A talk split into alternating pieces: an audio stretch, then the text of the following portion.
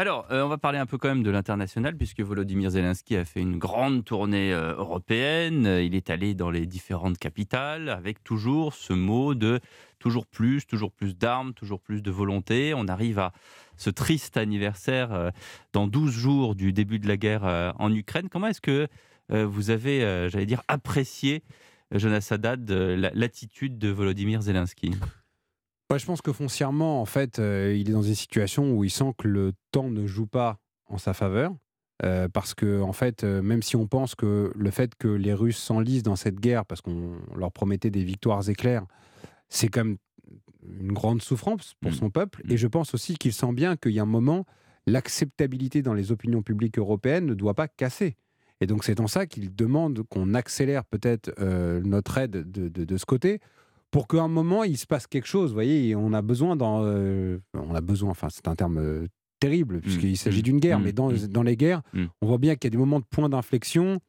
Et voilà, il y a des moments dans lesquels il faut que ça bouge. Et donc je pense que là, Zelensky se dit qu'il faut que ça bouge pour éviter que à la fois son peuple et les opinions publiques européennes ne se désintéressent de ce sujet qui pèse, et je le disais tout à l'heure quand même, contrairement à ce qu'on croit aussi sur notre vie quotidienne. Notre vie quotidienne ne serait pas la même si l'Ukraine n'était pas dans cette situation de guerre, euh, que ce soit en matière d'énergie. Vous parlez euh, là ce matin dans un de, vos sujets du panier anti-inflation. Vous mm. imaginez où on en revient dans notre pays de revenir à des paniers anti-inflation. Ça veut dire que ça pèse au quotidien. Et donc à un moment, il faut euh, enclencher, j'allais dire, peut-être la deuxième concernant cela. On a bien vu que ces propos ont permis aussi de faire converger des positions en Europe qui n'étaient pas si convergentes que ça ces dernières semaines. Jean-Yves Le Borgne.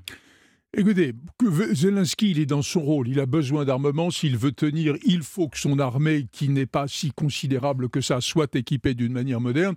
Rien à dire sur ces sollicitations. La vraie question, c'est notre réaction.